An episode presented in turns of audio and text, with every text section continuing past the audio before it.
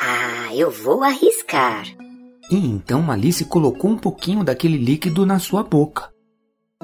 Foi só um golinho, mas foi o suficiente para ela crescer, crescer, crescer, até Alice ser forçada a sentar para não bater com a cabeça no teto.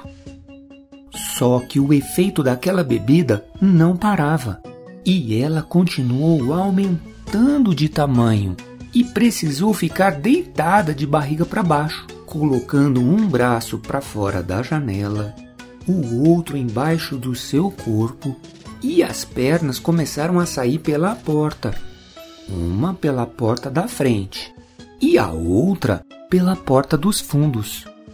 E agora? O que eu vou fazer? perguntou então Alice. Depois de alguns minutos, ela escutou a voz do coelho vindo lá do lado de fora da casa. O que significa isso?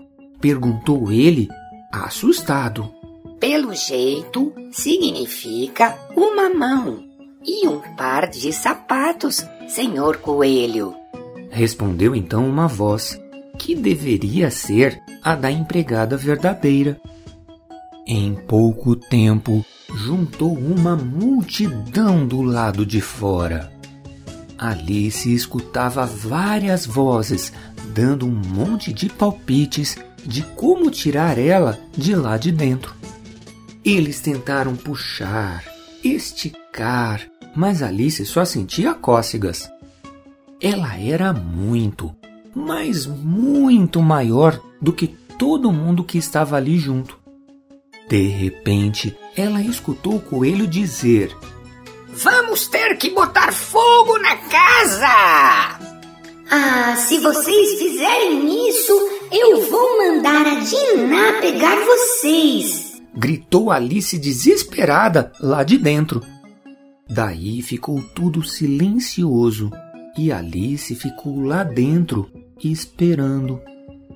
Um tempo depois, as vozes começaram de novo e Alice escutou. Acho que um carrinho é suficiente! Vamos lá! Então Alice começou a sentir um monte de pedras serem atiradas nos seus pés e nas suas mãos. Mas ela não tinha como se defender, nem como se mexer. Foi então que ela percebeu que as pedras caíam na parte de dentro da casa e se transformavam em bolinhos. Se eu comer, será que eu vou diminuir? pensou ela. E ela então abocanhou um bolinho que estava ali perto. E foi o que aconteceu. Ela ficou bem pequena dessa vez, com quase oito centímetros. Na hora que ela parou de diminuir, abriu a porta da casa e enxergou um monte de pássaros, porquinhos da Índia, caranguejos e outros animais, além do coelho, é claro. Ela saiu correndo para não ser apanhada e foi parar no meio de um bosque com árvores muito altas. Quando parou de escutar aquela multidão atrás dela, Alice se sentou para descansar.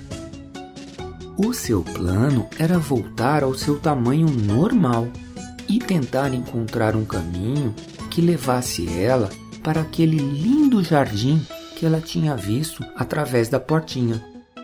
Mas como ela ia fazer isso? De repente, ela escutou um latido vindo lá de dentro do bosque. Um lindo cãozinho, todo peludo, corria na sua direção. Que fofo! Vem aqui, cachorrinho! chamou Alice. E só então que ela percebeu que estava muito pequena mesmo e que o cachorrinho era muito maior do que ela. Alice ficou com medo que aquele cachorrinho machucasse ela